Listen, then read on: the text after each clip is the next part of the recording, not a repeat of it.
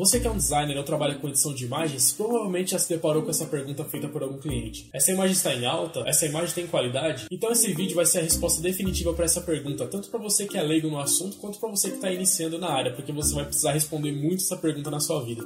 E no final desse vídeo eu vou dar três dicas importantes para você que trabalha com edição de imagens, beleza? Vamos lá!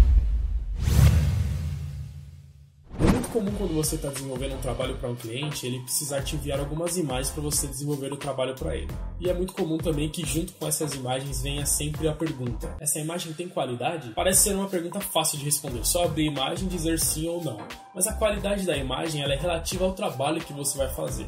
É lógico que se você tirar uma foto com uma câmera profissional e com um celular, vai ter uma grande diferença de qualidade entre elas. Mas aqui, quando eu estou falando em qualidade, eu estou me referindo à resolução, não qualidade de cor, essas coisas. Geralmente, quando o cliente nos envia imagens, o maior problema é exatamente a falta de resolução. E é isso que às vezes a gente tem dificuldade de explicar para quem é leigo. Eu vou te dar um exemplo.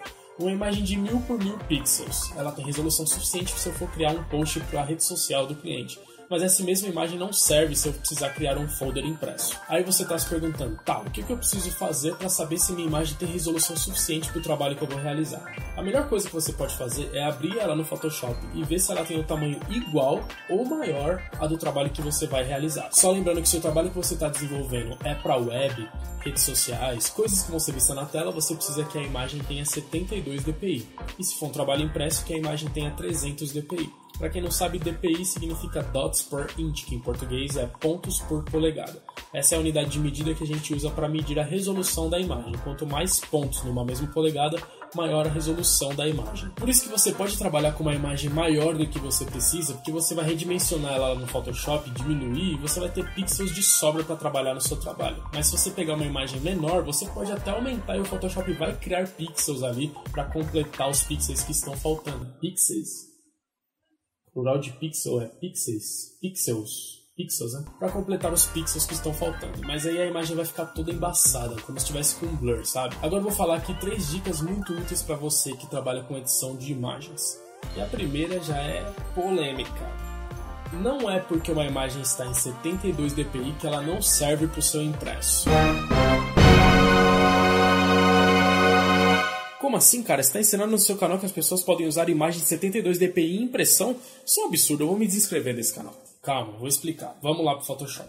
Então, pessoal, vou mostrar aqui para vocês na prática no Photoshop porque uma imagem de 72 dpi pode sim servir para você fazer o seu impresso. Eu tô com uma imagem aqui aberta, vou dar um Ctrl Alt I para abrir o Image Size. Vejam que essa imagem tem 9 por 5 centímetros, 300 dpi, como se fosse para fazer um cartão de visita. E aí eu tenho esse exemplo aqui, esse quadrado laranja. Vamos supor que isso aqui fosse uma imagem enviada por um cliente. Vou dar aqui um Ctrl Alt I e vejam que a imagem tem uma resolução de 72 dpi. Mas ó, veja o tamanho dela, ela tem 42 centímetros. Eu fiz ela aqui com 1200 pixels exatamente. Então, você não pode abrir uma imagem, ver que ela é 72 dpi e automaticamente falar, ah, não serve, ela teria que ter 300 dpi. O que você tem que fazer é pegar essa imagem e jogar no seu trabalho original, porque aí, ó, veja o que acontece. Quando eu dou um Ctrl T aqui, ó, veja, a imagem ela é maior do que o meu cartão de visita. Ela se transformou agora em uma imagem de 300 dpi. Veja que ela diminuiu bastante o tamanho dela, né? Porque ela tinha 42 centímetros em 72 dpi. Agora ela tá com um pouco mais de 9 por 9 centímetros aí. Então quer dizer,